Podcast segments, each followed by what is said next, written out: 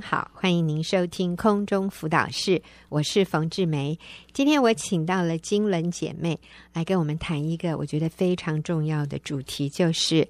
怎么样做一个合神心意的母亲。所以，我们今天是要谈亲子关系，合神心意的母亲。好，金轮你好。 啊，芳姐好，大家好，我叫金轮。是，那我想我们先从金轮你自己的故事开始讲起，你怎么嗯学习做一个合神心意的母亲，或者在一开始的时候你是怎么样一个不合神心意的母亲， 然后后来成为一个合神心意的母亲？那可能你会从你。从小成长的环境里面来，是先跟我们分享你的故事哈。好，嗯，好，好，呃，我首先介绍一下，呃，我有一个儿子，嗯嗯，他今年十八岁，嗯在他九岁之前，我是一位职业妇女。嗯哼那他九岁之后呢，我就成为了一位全职妈妈。嗯哼，那他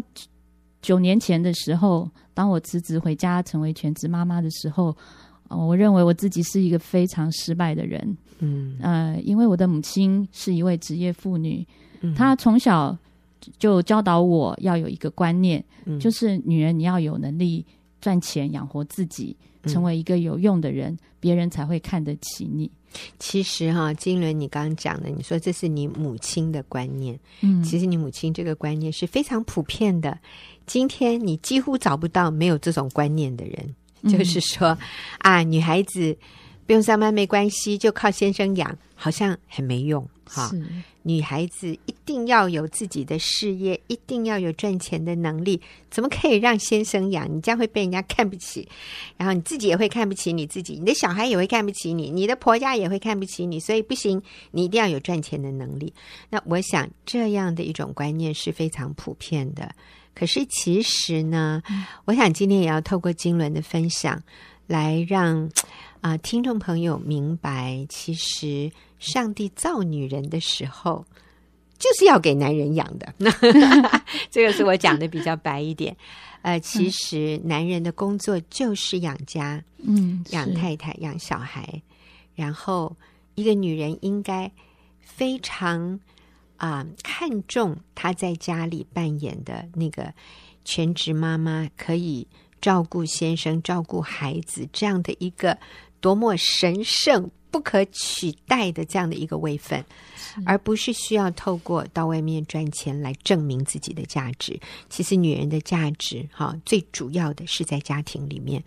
但是。嗯很遗憾的就是，其实包括我自己在内，我们成长的过程里面，呃，我妈妈也是职业妇女，你妈妈也是是职业妇是女，的我们身边太多职业妇女了，所以我们似乎就认为说，对我应该啊、工作赚钱，我要独立，经济独立，是这样别人才看得起我。哎，好像我们活着是为了让别人看得起哈。 嗯好，不过来金轮，你继续说，你成长背景是这样的一种价值观，所以这个价值观影响你。对，嗯嗯，那我的父母亲呢，他们也是在战乱的时代逃难到台湾来的，嗯所以他们在生活上的缺乏和心理上的压力，哈，就使得他们经常争吵不休。嗯所以呢，在我的幼小的心灵里头，以为啊、我只要乖乖听话，不惹他们生气，嗯努力做个好孩子，他们就可以不吵架。哦，其实这也真的是很多嗯家庭里面的一个情况，就是孩子会很自动的对号入座，是孩子会很自动的认为家里的这些不快乐跟他有关联。是，都是我的错。对，所以他如果再努力一点，应该这个问题可以解决啊。是但其实这不是事实啊。但我们是要让父母亲明白，有的时候你们吵架，你的孩子都会以为是他造成的，对，这个对孩子很不公平。好，不过金轮，嗯，你讲的这样的一个情况也是很普遍的哈，是在家庭里面。嗯，父母吵架，然后你你当年就觉得自己有责任，是嗯啊，所以就要更乖。对， 而且我会觉得说，呃，这样的这样的一个呃争吵呢，就造成我哦的个性是一种比较胆怯、嗯内向，而且我也很害怕冲突，啊，我也很容易紧张，嗯我也会成为凡事都没有自己的意见。嗯呃，我认为听话不惹父母生气，嗯这样就好了。对对对，那 有什么意见最好不要讲， 因为会带来更多冲突，是不是？是，嗯，可是呢，我妈妈呢却觉得我这个样子太乖了，嗯不够聪明灵活，她非常不满意我的表现。啊那我也会用妈妈的眼光来看自己，我也常常觉得自己不够好，嗯、我因此也很自卑，嗯也很没有自信。嗯，对嗯那望子成龙、望女成凤呢，是每一个父母亲的期望，嗯所以我的父母亲也不例外。哦，他们非常注重我们的教育，尤其是在学业上的表现。他甚至鼓励我们啊、都要出国深造，拿到硕士学位 嗯，啊、以便日后我可以找到好的工作，受人重视。是嗯所以在我的价值观里面呢，我也一直是以一个人的学历啊、地位啊、外在的表现啊，嗯还有成就啊，来肯定一个人的价值。嗯嗯，那这个也是非常正常的啦。哎，今天百分之九十九点九的人也是用这样子嗯用这些标准来衡量人的价值。那不过我们也再一次说，这些标准其实是不正确的啊、对，但是在这样的一种环境成长，我们就很容易把我们的价值或者别人的价值建立在你刚讲的这些外在的条件上，是学历啊、赚钱的能力呀、 啊。地位对嗯对对，甚至外表够不够漂亮啊，这些，嗯对。那后来呢，我就出国念书。啊，在念书的时候，我就接触到了教会，嗯呃，我就祷告接受耶稣进入我的心中，成为我生命的主。嗯嗯，我认识了神的慈爱，并且享受到从神而来的平安喜乐。嗯可是我的一些基本价值观并没有因此而改变。嗯，那我念完书就回到国内，呃，工作。我我考进了一家国营事业公司，嗯那我拥有稳定的工作，还有令人称羡的收入，公务员， 是 铁饭碗。而且，哎，这个职位越做越高， 嗯对，嗯那我也就是在呃，在我的跟我呃相恋多年的男朋友信主之后，我就跟他在教会里结婚了。嗯，那结完婚以后，我们就有很很有了小孩啊、嗯那我心中很挣挣扎，是不是要自己带小孩？呃，可是因为我拥有那个 MBA 的高学历，嗯，哦，是，呃，又有稳定又有保障的工作，嗯嗯然后呢，我也在工作上得到了很多自我成长嗯，的呃那种满足感跟成就感。是嗯所以我也很舍不得放弃。是的，好像成就越高，学历越高，要放下就真的越困难啊。是嗯然后呢，我周围的人啊，还有我妈妈、我的同事啊、朋友啊，都是职业妇女。嗯那我在这种没有人支持和鼓励的情况之下，我就放弃了自己带小孩的想法，我就把小孩交给妈妈带，然后我就去上班了。是。其实金伦，你讲到这里，我也能想象，嗯，这个母亲自己带小孩，真的是上帝给每一个女人的天职，所以其实每一个女人的心中也都会有这样的挣扎。是虽然可能之后他也是做了回去上班的决定，嗯可是我相信每一个女人都会经历这个挣扎。那这个挣扎本身其实就是一个讯息耶，上帝给我们的一个讯号，嗯就是他造我们，嗯又让我们成为母亲，其实那是一个母亲的天职，就是自己带孩子。只是因为今天整个社会的价值观改变，不鼓励妈妈自己带小孩，是鼓励妈妈把小孩给所谓有证照、有经验的保姆。嗯，所以一个妈妈她会经历这样的一个挣扎是之后，她可能还是会做一个决定，就是她回到职场。可是我要说的是，这个挣扎的过程嗯其实就是一个证明。嗯证明女人的内在其实她是渴望自己带小孩嗯是的，是我们有那个渴望，可是也有那种害怕嗯自己做的不够好。 所以我们会把孩子交给一个不是她亲生母亲的人带，认为不是亲生母亲会带的比亲生母亲更好。你知道，这就是一个非常不合逻辑的一种对。一种想法啊、但是今天却是非常普盛遍的行。的，对，嗯好，嗯，那后来呢？ 后来我就嗯，每天啊早上从戏子，我住在戏子，然后嗯开车啊、到永和，嗯把孩子交给我妈妈。 很远呢，对对对，而且你说这是十八年前呢，那个对交通很不方便我的。刚好那时候北二高通车，哦，嗯，OK，然后我们就走高速北二高哦哦过去。是是是，是，然后呢，我把小孩交给妈妈以后，我再去上班。下班之后呢，我再去永和接了孩子，啊、那你再回上家。班的地点在哪里？啊、那时候我们公司在那个中华 路，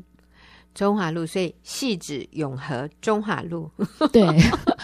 然后晚上 呢？晚上在呃中华路永和细致哇，所以你还是每天把孩子带回家 是哦，还算是嗯是晚上有自己有带尽一点责任哈。对对， 对， 嗯，因为我妈妈年纪也比较大，对我不呀忍心让她是呃看二嗯十四小时。对，真的没办法了。好，那我的儿子呢，他从小也是一个依附性很高的孩子，嗯，就是说呢，他不跟不熟的人，他很嗯黏我、哦，嗯不管到哪里去呢，他一定要和我在一起，是即使有再好玩的玩具，也无法吸引他。啊、嗯有看到别的小孩子在玩，他也不不为所动。嗯嗯，所以看不到我的地方，他就会哭。啊嗯那儿子三岁半的时候呢，我就带他到我公司附近的幼稚园去上学。嗯那他刚上幼稚园的时候，非常的不愿意哈、哦，嗯每天早上到学校去的时候，都哭着不愿意和我分开。嗯那到了晚上睡到半夜的时候，就会惊醒，哭着跟我说：“我不要去上学，我不要去上学。啊是嗯，而且要我每天放学第一个去，都要嗯第一个去接他。嗯嗯，我永远记得呢，每天放学的时候哦，学校在这个时候会把大中小班的小孩子集中在一个教室，等家长来接。嗯那在这段等待的期间呢，我的孩子不会像其他同学一样去玩积木，或是去画画，或是去做美劳。嗯他是一个人搬着一张小椅子嗯啊、坐在教室的门口，嗯然后引颈期盼我的出现。嗯我如果去晚了呢，教室里的同学也越来越少了，我还没有出现，他就哭了。嗯所以呢，我经常到教室的时候是看到同学的爸爸妈妈在安慰他的画面。嗯，所以你常常都比较晚去，对， 因为你没办工作太忙碌了。对我没有办法，嗯，嗯第一个那么去接。对， 所嗯以各位，你知道，我真的要说哈，你如果上班，然后你的孩子还小，通常工作跟孩子利益冲突的时候，你知道谁赢吗？工作赢是，孩子输了，对，因为你一定是优先去把工作上面的事情做完，你才去顾到孩子。为什么？因为孩子没有办法抗议，但是你的老板、你的同事会抗议，所以通常母亲最后还是把工作摆优先，孩子的需要放后面。对，所以这个真是非常非常辛苦的事。其实妈妈心里也不愿意。我真的相信你一面在处理公事的时候，你心里是惦记着孩子。是我的，相信嗯你里面的那个拉扯，也是剧烈到痛彻心扉吧？可能就是非常非常的无助的，对，非常煎熬，我嗯，觉得，煎熬，嗯对。但是孩子呢，也是很煎熬，对，大家都很煎熬。嗯，这个真的不是一个好的安排哈。我们现在看听你这样讲，嗯，所以我们真的还是鼓励妈妈，你的孩子小的时候，你真的自己自己带孩子，是这是绝对值得的。我们听听这个金轮的这样的一个过程哈，他现在是很诚实的说出那个时候的情况，可是其实那个时候你好像也做不下那个决定，把工作辞掉，对 因为，工作太好了。铁饭碗呢，金饭碗呢，是不是？就想一想，忍耐一下，撑一撑，也许就过去 了。哦，可能他就适应了，对，他就不会再哭了。 好，嗯，继续。那时候我把那个高跟鞋放在办公室里，我每天就穿着球鞋上下班，嗯因为我每天下班之后是用跑的去接他。嗯我有一次还跑到脚抽筋。 那我也觉得我在工作和孩子之间有很大的拉扯。嗯，那我的孩子上到中班的时候，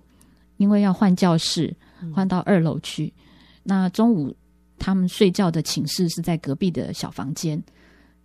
他又不适应了，嗯所以每天早上分别的时候，他就不停的哭，嗯哭到全班都没有人在哭了，只有嗯他一个人还在哭。嗯，他说他不敢睡在房间的小床上，他会害怕。嗯后来等到他升到大班的时候呢，我公司从中华区中华路嗯搬、搬家到信义计划区，嗯那他也被迫呢必须跟着我换到公司附近的幼稚园。嗯那想到他又要再一次的不适应，我的心中就充满了焦虑。嗯这是我第二次想要辞职回家。嗯嗯，可是还是没有辞，对，嗯因为我周围的人仍然是说他快要上小学了。嗯，他就会好了，对他就会适应了。对，你放掉这个工作多可 惜没错。啊！是好煎熬。嗯，那他上了小学以后呢，嗯、放学之后就会去安亲班。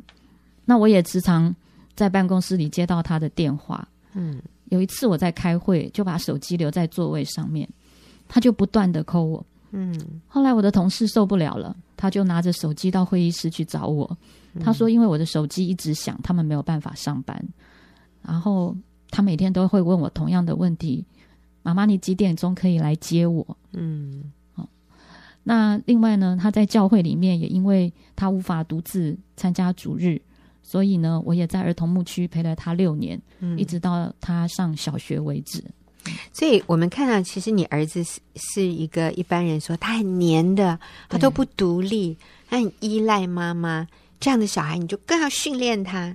各位，其实不对。当我看到一个这样子年幼的孩子很黏妈妈的时候，其实这个是上帝放在他里面一个非常重要的机制。这个机制呢，就是他会尽全力、奋力的争取要跟妈妈在一起。如果妈妈没有跟他在一起，他就会有很强烈的情感上、情绪上的一种表达啊、可能用哭啊，可能用就紧抓着你不放啊，呼天抢地啊。其实你知道，这是上帝给我们孩子的保护。嗯就像我们人，我们有疼痛，你会觉得哎呀，这个痛不好，我我用一个止痛药让它呃麻醉掉，让它感觉不到痛。可是你知道疼痛的目的是什么？就是要我们去注意这里有一个需要，然后你要赶快擦一点药，你要赶快包扎，你要去关注它，要让它恢复健康，让这个部位。所以疼痛嗯它的存在是为了保护我们，是给我们一个警讯。那这个孩子他紧扒着你不放，他会哭，他会 fight，他会挣扎。那个就是上帝放在他里面的一个机制，是要保护这个孩子的，因为这个年龄他需要妈妈。那你知道很多小孩，嗯哎，就头也不回的，妈妈再见，就是，嗯，从小被训练的，就是因为他已经哭过了，他知道哭也嗯没有用嗯了，嗯，所以他放弃了。对，那就代表那个疼痛的那个机制已经被被埋到最深的深层下面去，他已经感受不到了。就是那个止痛药哈，嗯已经发挥效用。其实不是他不痛哦，只是他暂时感觉不到，嗯可是并不代表没有问题，是没有需要。哦，所以你知道，一个人牙痛不能只靠吃止痛药，哎，你一定要去看医生，把那个那个发炎的地方解决，那个才是真正的健康。如果只是靠吃止痛药，所以当一个孩子很孤单、很想念妈妈的时候，你就立刻塞一个玩具给他，你知道这没是有止痛药，办法哎，对，对没他有办需法要，满足他的，对他需要的是妈妈，他需要的不是玩具。对，可是我们今天就用玩具来做呃这个止痛，嗯那其实并没有真正的解决问题。以后有一天，这个问题还是会冒出来的。好，那我想今天这个因为时间的关系哈，金轮已经跟我们分享到说。他在工作上其实有很大的挣扎，因为他是想要陪孩子的，可是他又没有没有办法做这个决定。那我也跟各位预告一下哦，好消息是金伦后来真的就辞掉工作回家，然后他整个家庭亲子关系都有非常大的转变。那我们就期待您下个礼拜啊，节目前半段的这个时间，我们继续来听金伦的故事。那等一下我们就要进入问题解答的时间。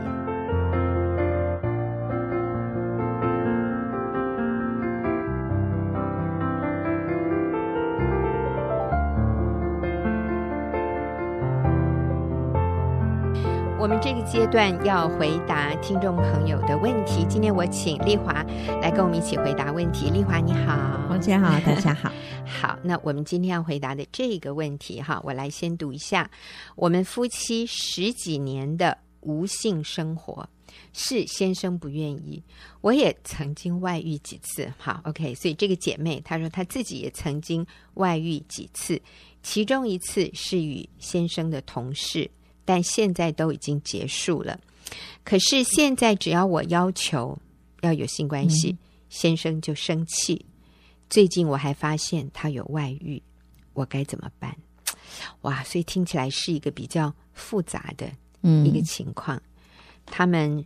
夫妻十几年是过无性生活，基本上是先生不愿意，但是这个妻子自己也曾经有几次的外遇，而其中一次是与先生的同事，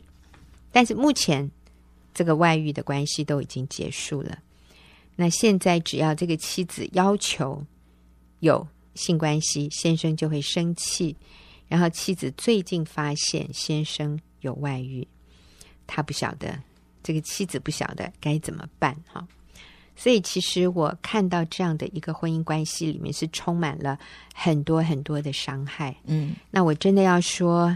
姐妹你好棒哦！十几年到现在你们还没离婚 哈、这个已经是很我了我不觉得他起先生也很棒，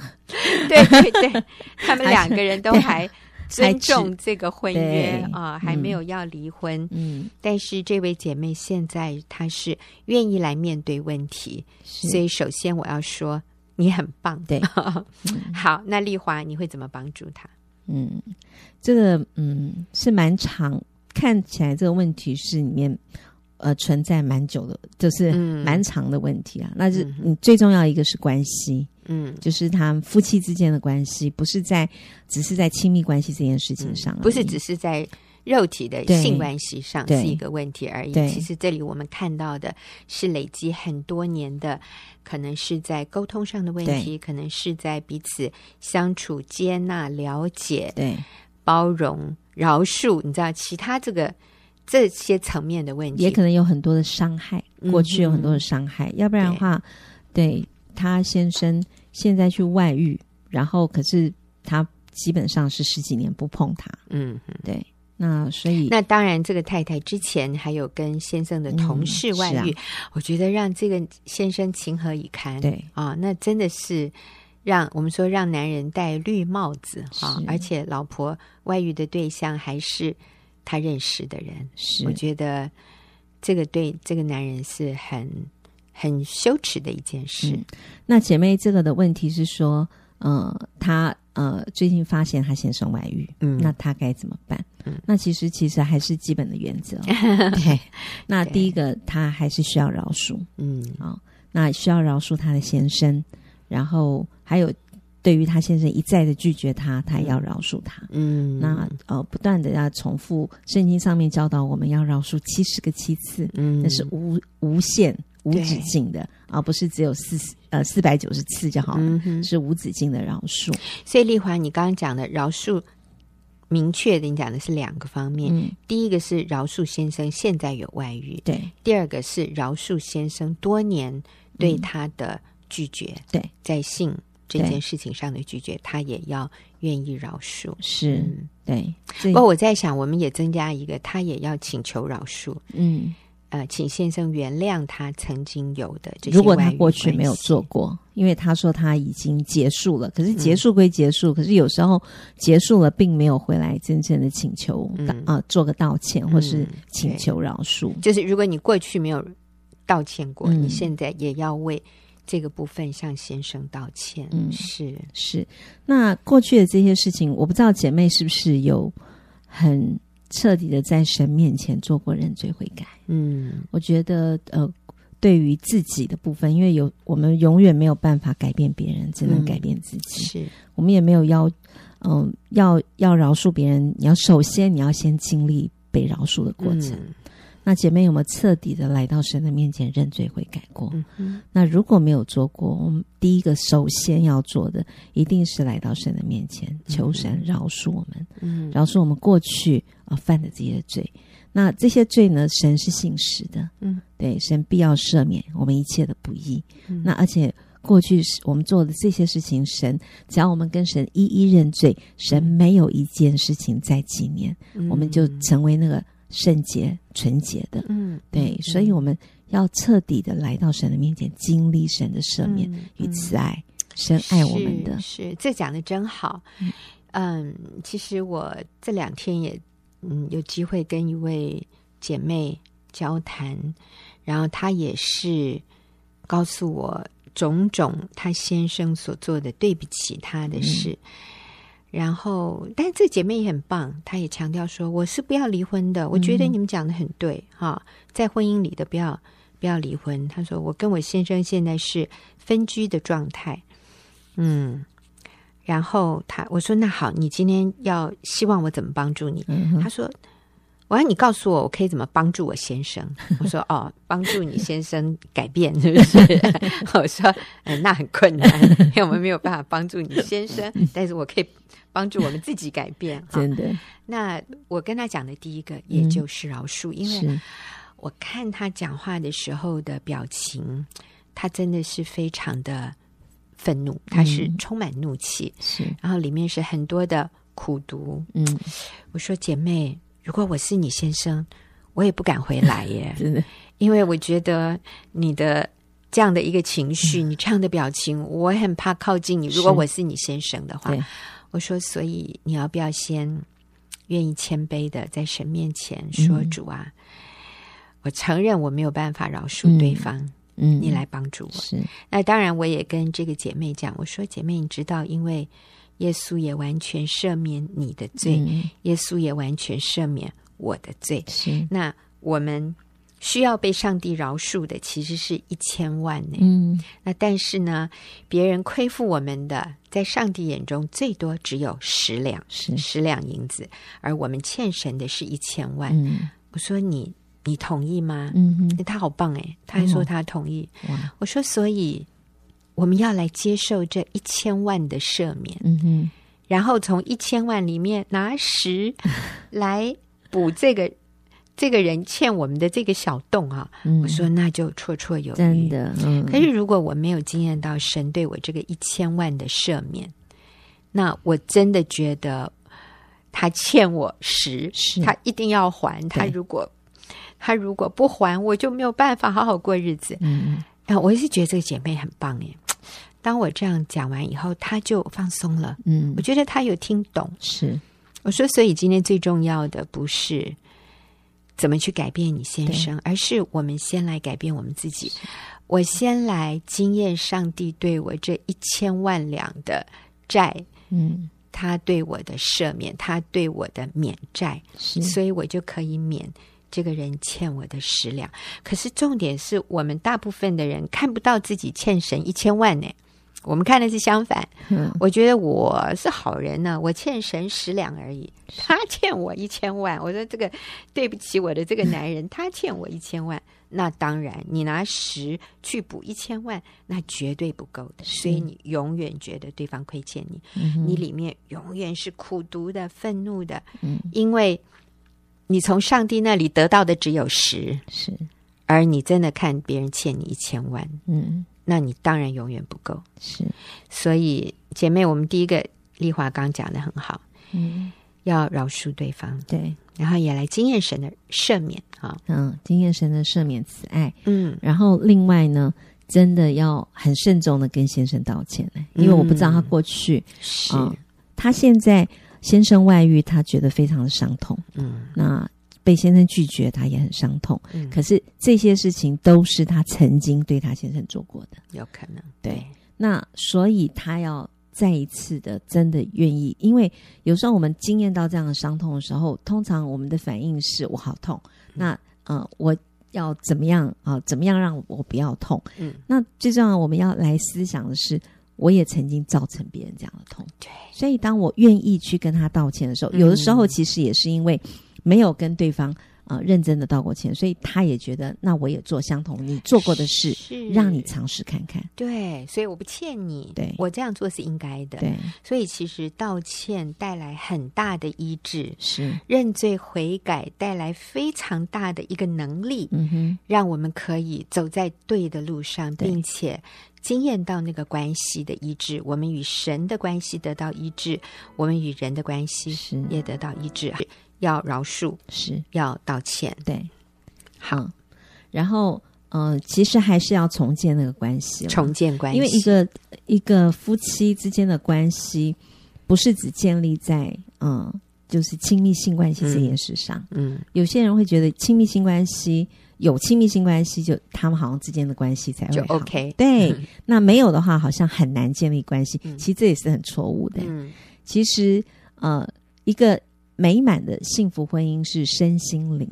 对有时候，即便身体，其实有些人在他呃年纪大的时候，有时候会有一些生理上面的嗯对疾病对，造成他也没有办法嗯。即使他想，他也没有办法。那这种情况之下，能不能有幸福美满的婚姻，一样可以有啊当。然对，所以呃，如果先生暂时呃现在没有办法跟他有亲密关系，嗯那我们也不见得一直要要在这个事情上面多去啊，好像一直要强调对，嗯一直要他、对要先生在这件是事情上面一定要是好像要有一些是回应。嗯那嗯最重要的是要恢复啊，然后敬重、嗯嗯敬重、顺服，嗯嗯嗯，所以刚丽华提到说，在某一些情况下，可能先生的身体状态他是没有能力做到，或对者有的人是因为吃药，对啊有，的人是因为某一些疾病，他真的没办法了，对，哈，或者年纪大了，嗯，那代表。呃，没有亲密性关系，就意味着说他们的关系不幸福呢。其实我认识一对夫妻哈，那个先生真的是不太行了，嗯可是先生会过一阵时间就问太太说：“老婆，你觉得嫁给我幸福吗？”然后这个太太虽然他们已经很长一段时间没有亲密性关系，可这个太太每次都非常热烈的说：“我觉得好幸福。”然后你知道吗？这个男人就很满足，是很有安全感。嗯，他们确实已经没有办法了。嗯我说这个男人没有办法，但是这个一点都不影对响啊他们那个幸福的是关系。嗯哦，所以，嗯、没有亲密性关系，并不代表你们的婚姻就完蛋了，对啊就是不幸福。是啊、其实那个彼此的关系，如果是非常甜蜜、非常和谐、非常合一，嗯还是可以很幸福的。是没嗯错。那其实这姐妹的问题是，姐妹很棒，她很愿意重建关系啊。嗯，那她也说她，呃呃，就是也会发爱的短信，每天发给这个、呃给她的先生。嗯那但是她有一个疑惑是说，她现在她先生都每天很晚十一点以后才回来，嗯那她也不知道要如何做，就是嗯怎么样在更多的建立关系，除了发短信，还可以做些什么？嗯那呃，其实除了呃发短信，我们刚刚讲的那些之外，道歉啊、发短信之外，其实不论先生多晚回来，嗯我们都可以等他、哎，嗯，因为他说他十一点回来，嗯十一点回来，如果先生十一点愿意还愿意回来，嗯还真不错。 有些男人根本不回来了，嗯啊十一点都还要回家，那我们真的就在家里等，嗯然后等他回来，然后为他预备啊宵夜，嗯然后也可以为他放洗澡水，嗯就让他回来就有一个很放松，然后很享受的一个环境，嗯然后让呃，那当然了。呃，你可以为他 按摩啊，暗示。但是如果先生还是拒绝把你推开，推开，那要选择不受伤。嗯，然后呢，也不要再一直要要求啊，这个他不想要做的这件事，因因为我们的确要尊重。嗯敬重顺服就是先生怎么说就怎么怎么算，那他如果愿意，那我们就热烈；那如果他不愿意，我们也尊重。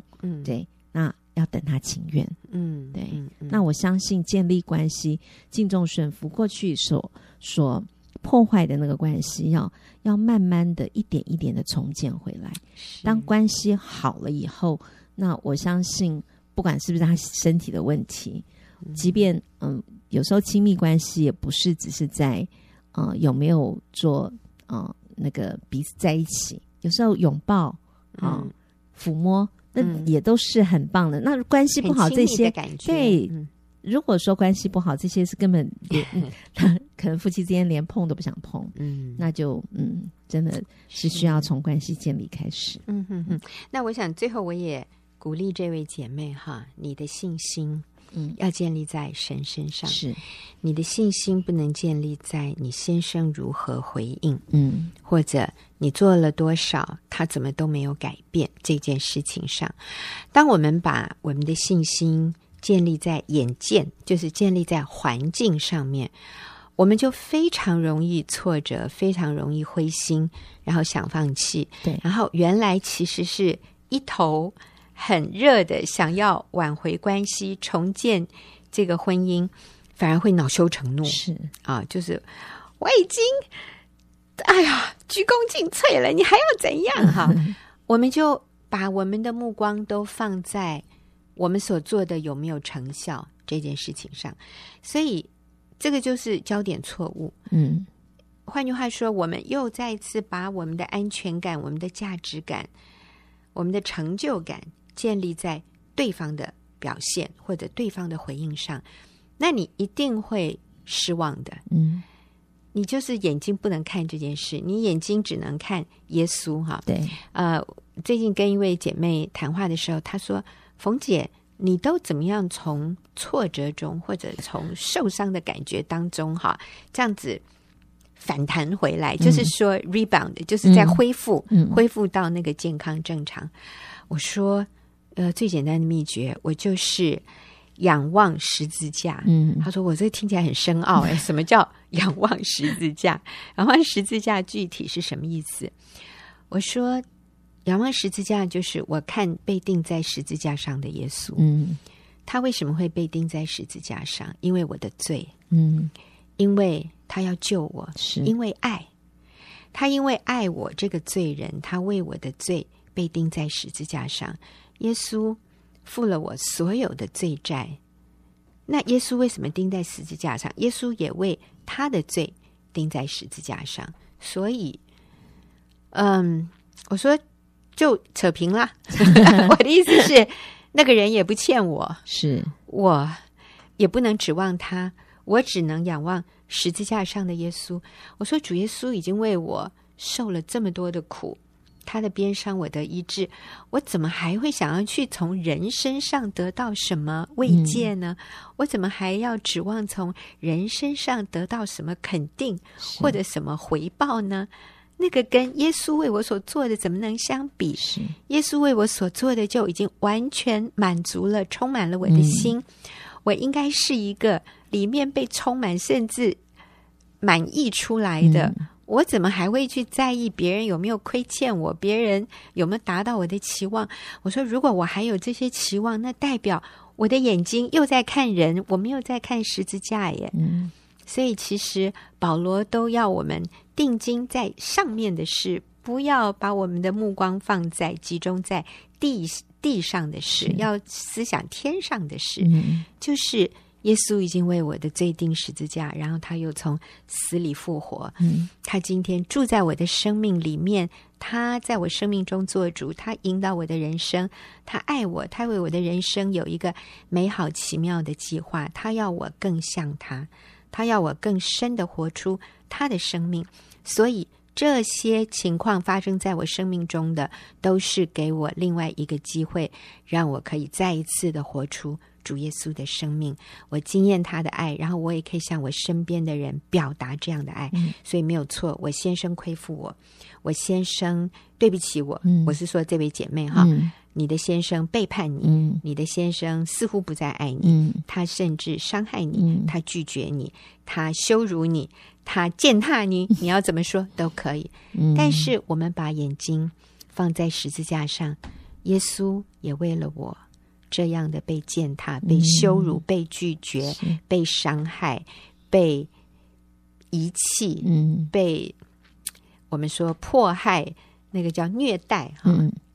耶稣受为了我的罪，他所受的远超过嗯别人对待我的，所以扯平了，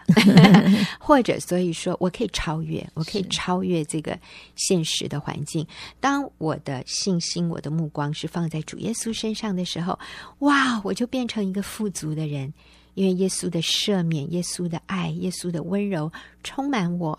然后要我拿一点点来应付、 来面对现在这个伤害我的人，绰绰有余。我真的再一次说，那个关键是在我与耶稣的关系。是所以，亲爱的朋友，你在婚姻的困难当中，